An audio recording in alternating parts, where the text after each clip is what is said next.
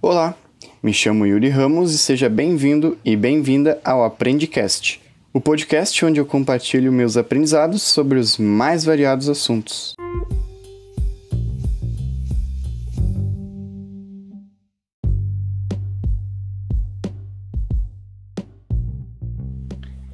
Se você ouviu falar de um dos episódios anteriores, deve ter percebido que eu sempre tenho algum livro para indicar. A verdade é que eu gosto muito de ler, porque acredito que a leitura é uma das melhores maneiras de aprender e ir para o próximo nível. Neste ano de 2020, eu li menos livros do que eu costumava ler, muito por causa do TCC, que requer muito esse exercício de leitura. Então não é que eu tenha lido menos, mas na realidade eu li menos daqueles livros que eu realmente queria ler. No entanto, um dos livros que eu consegui ler neste ano foi o Atenção Plena Como Encontrar Paz em um Mundo Frenético. Eu ganhei ele lá em 2018 de amigo secreto e só agora que eu fui ler. Mas uma coisa eu posso dizer: eu li no tempo certo. Não sei se você acredita, mas eu penso que para ler um livro, primeiro você tem que gostar ou ter interesse pelo tema abordado e também estar, digamos assim, pronto para ler ele. Porque senão tu acaba desistindo no meio do caminho e aquela coisa toda, né? E às vezes até não gostando do hábito da leitura. Uh, eu sempre fui uh, atraído para assuntos relacionados à consciência, mas foi somente neste ano que eu realmente me senti pronto para ler o Atenção Plena. Muito talvez por causa de tudo que vivemos em meio à pandemia e essa busca crescente né, de lidar melhor com aquilo que nos cerca. Bom, mas então, bora falar dos aprendizados que o livro me trouxe? Bora lá. Eu já havia tido um certo contato com a meditação, mas com o mindfulness em si eu havia tido um contato meio indireto, porque eu sou adepto do mindfulness eating. Contudo, aí vai a primeira dica. Se você deseja meditar, aprenda antes o que é mindfulness e tudo ficará mais fácil. Eu pensava que meditar era esvaziar a mente, né, evitar se deixar levar pelos pensamentos.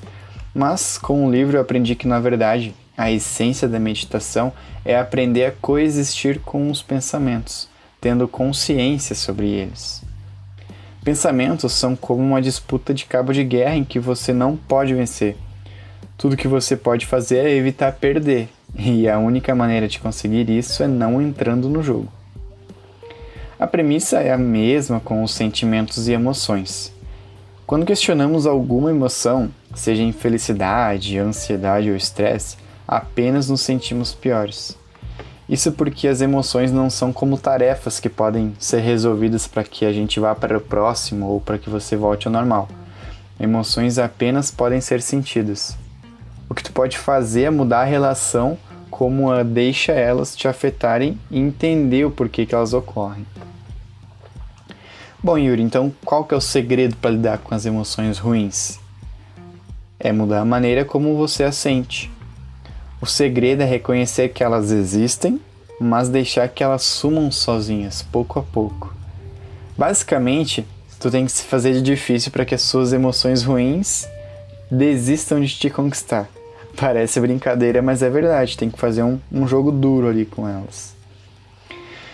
Uh, eu descobri com um livro que um dos motivos da ansiedade é que quando tememos alguma coisa, o nosso cérebro vasculha memórias de situações que já nos fizeram sentir-se assim antes. Ele faz isso numa tentativa de tentar explicar o porquê estamos nos sentindo assim novamente. Só que aí tem um problema. O problema é que isso pode agravar aquilo que realmente estamos sentindo e criar a, a famosa noia, né? Fazendo com que a gente pense que aquilo é muito pior do que realmente é. Porque o cérebro ele está usando como base uma memória passada. Então a gente imagina, ah, isso que eu estou vivendo é tão ruim quanto aquilo que eu vi no passado. Só que não, na verdade, o que tu está vivendo agora é uma situação diferente, sabe? Não tem muito parâmetro. Então isso acaba sendo uma ilusão no fim das contas. A ansiedade e o estresse, eles fazem parte da vida. Isso tu não pode controlar, mas tu pode controlar apenas a maneira como encara eles. E o ideal é tratá-los com gentileza, conversando com essas emoções. É, eu sei que parece engraçado essa ideia de conversar com pensamentos e emoções, mas isso realmente funciona. É um exercício que te deixa com um nível muito maior de consciência e atento ao aqui e o agora. Na prática, é como se mais ou menos tu estivesse vivendo aquele filme do Divertidamente, sabe? Que tem os bonequinhos, as emoções e eles conversam entre si. É como se tu pudesse conversar diretamente com cada um daqueles bonequinhos. Para isso, tu precisa falar coisas uh, contigo mesmo ali, né? Precisa falar coisas do gênero: ah, consigo sentir a raiva aumentando, né? O que será que, que me levou a sentir isso? Ou ainda falar direto com os sentimentos, por exemplo: Olá, ansiedade. E aí, tédio, você de novo por aqui? Ou Oi, tristeza, por que, que você veio me visitar? Ter esses tipos de diálogo irão contribuir para que você consiga se tornar uma pessoa mais consciente. Outra grande lição do livro é que pensamentos são apenas uma narração.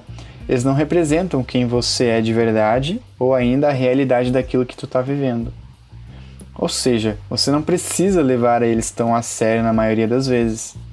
Boa parte delas, os pensamentos são involuntários, inconscientes e até inimigos.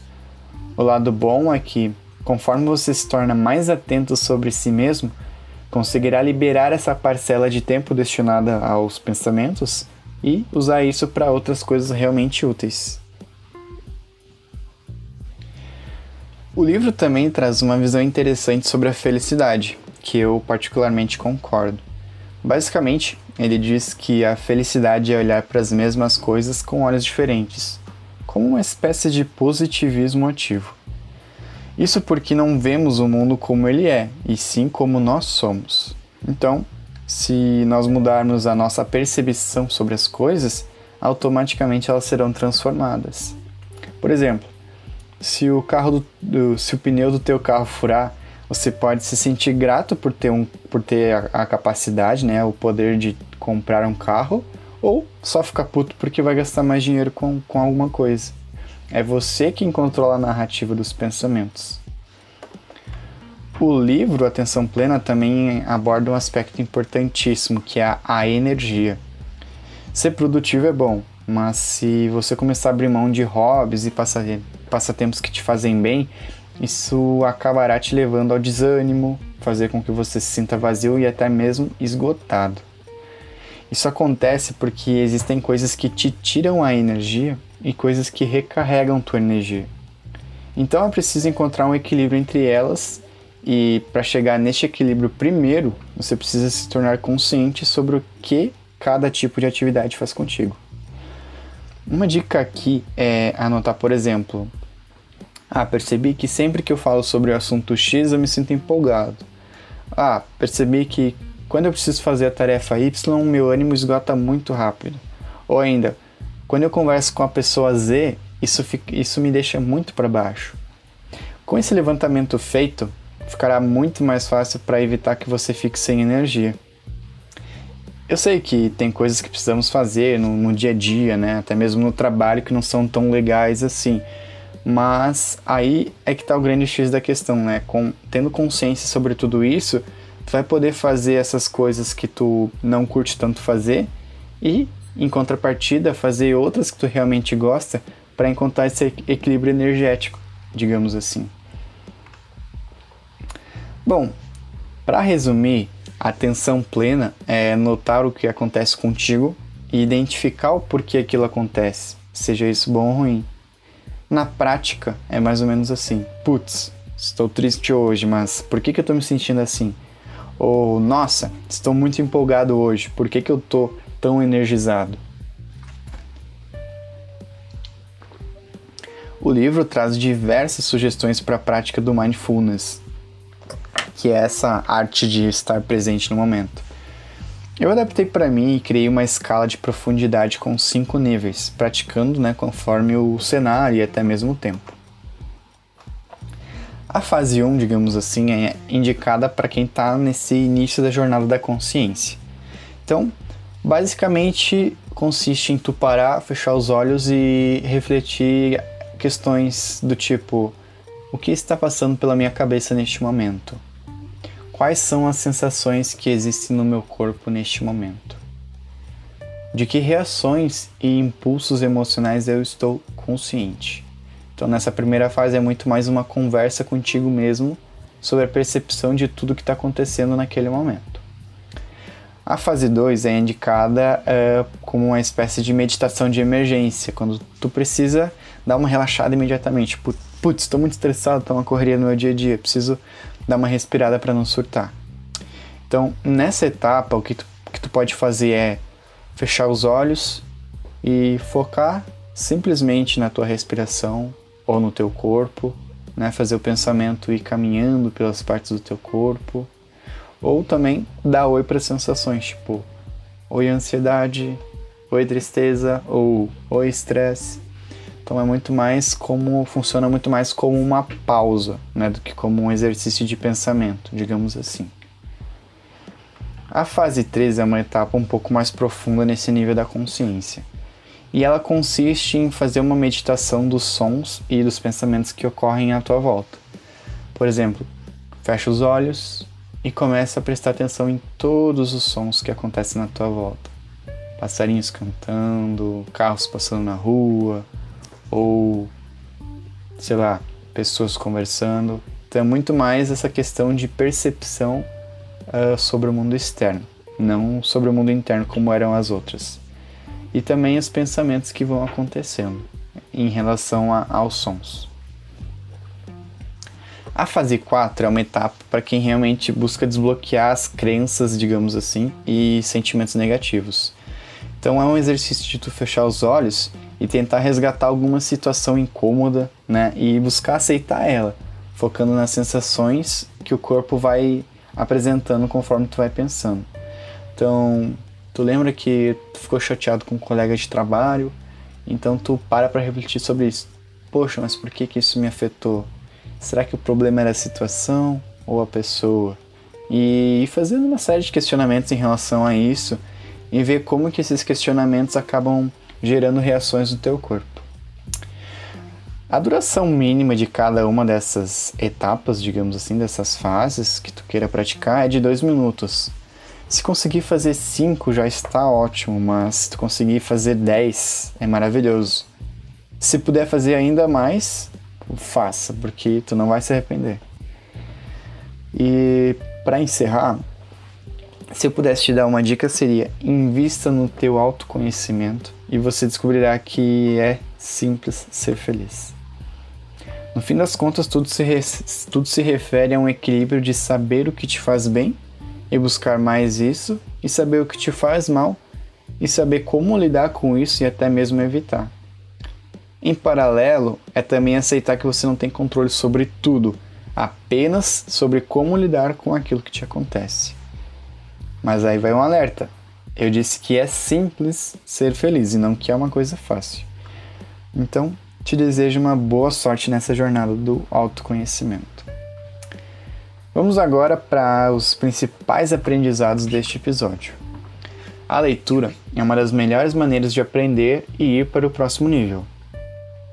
A essência da meditação é aprender, é aprender a coexistir com os pensamentos, tendo consciência sobre eles. Você não pode mudar as emoções e pensamentos, pode mudar apenas a maneira como eles te afetam.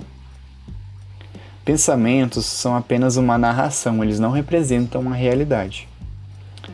Nós não vemos o mundo como ele é, mas sim como nós somos. Existem coisas que te tiram energia e coisas que recarregam a tua energia. Descubra quais fazem o que e busque o equilíbrio para evitar o esgotamento. Mindfulness é estar consciente do momento. E o autoconhecimento é a chave para a felicidade. Para finalizar, tem uma dica de série que tem total relação com a atenção plena. Estou falando de O Gambito da Rainha, uma série disponível na Netflix que mostra os bastidores do mundo do xadrez. Um dos jogos mais estratégicos que existem. É muito bacana ver o papel que a atenção plena exerce no jogo e também serve como uma espécie de guia, né? Porque ele dá uma noção de como a, a atenção plena pode fazer a diferença no nosso dia a dia, olhando a partir da ótica do jogo. Então era isso. Se você sente que este episódio te ajudou de alguma forma, que ele contribuiu e que talvez possa fazer isso por mais alguém, compartilhe ele com, com essa pessoa que você acredita que vai gostar, que, que você sente que precisa ouvir falar sobre esse tema neste momento. Um abraço e até a próxima.